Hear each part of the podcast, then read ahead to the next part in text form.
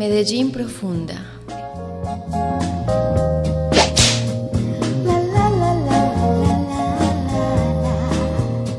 Auge, declive y renacer del porno en la ciudad.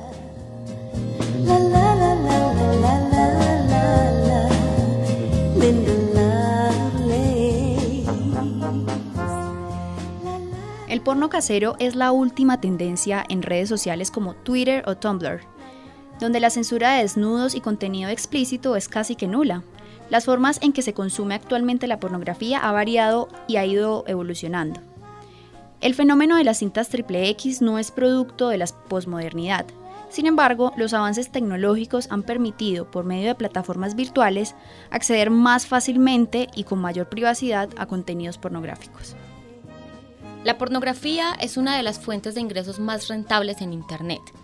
De acuerdo con las estadísticas de filtros de revisión en la red, la producción de material pornográfico genera alrededor de 57 millones de dólares americanos anuales.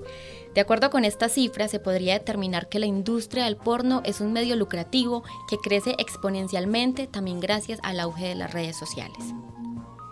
El sexólogo Sergio Álvarez nos acompaña para ampliarnos un poco más sobre el tema del consumo de porno en las redes este sociales y por qué Twitter se posiciona como una de las más usadas. De un link, por ejemplo en Facebook, que pareciera inocente, puedes muchas veces terminar en sitios pornográficos, ¿sí? Pero además las redes sociales han permitido un fenómeno que es bien importante y que no, obligatoriamente tiene que ver con la pornografía y es el, fenómeno del sexting, donde las personas de forma personal hacen un intercambio de imágenes de ellas mismas eh, teniendo actividades sexuales o instando a tener actividades sexuales y esto ha permitido que las personas puedan tener un acceso a contenido sexualmente explícito, tanto gráfico como escrito, mucho más personal, o sea, ya no es una figura a la cual nunca tendrás acceso, sino que ya es una persona que conoces o potencialmente pudieras conocer y con la cual después podrías entablar un contacto de tipo sexual. He visto que Twitter es una de las que más facilita el consumo de pornografía, eh, Facebook es un poquito más, más estricta con este tipo de material, Instagram no lo permite, creo que Twitter es como la que, la que más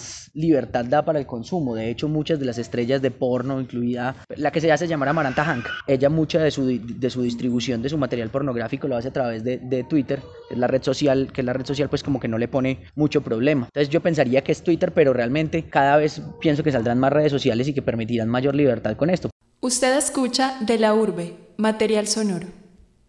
Nuestros expertos consultados, Ramón Pineda, Osvaldo Osorio, Juan David Belalcázar y Sergio Álvarez, coinciden en algo.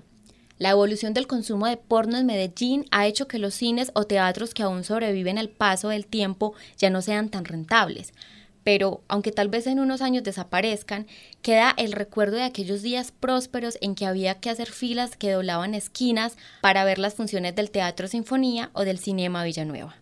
Precisamente el sexólogo Álvarez nos habla acerca de la nostalgia de aquellas personas que aún asisten al teatro triple X en un mundo en que se tiene internet a la mano, y cómo el porno no se acaba pero se transforma en la ciudad yo pienso que la nostalgia tiene que ver un, poquito ahí, o sea, hay gente que, que, tiene costumbres y pues para ello se convirtió en, de alguna forma en su modus vivendi el acudir a estos, a estos sitios. Entonces no, no quieren perder como su, su forma de, de, hacer las cosas, pero digamos que esa es población ya mayor, la gran parte de la población joven que consume pornografía no, no acude a estos sitios y realmente yo pienso que este tipo de, de establecimientos están en peligro de extinción con una pronta desaparición. Es muy importante también destacar que nosotros no solamente ya nos dedicamos al consumo de pornografía, sino que también nos dedicamos al, a la creación de pornografía. Entonces desaparece una forma del negocio que es el de estos sitios, pero aparece otra forma del negocio es la producción, que obviamente toda se va a hacer la distribución a través de los medios magnéticos y a través de la internet.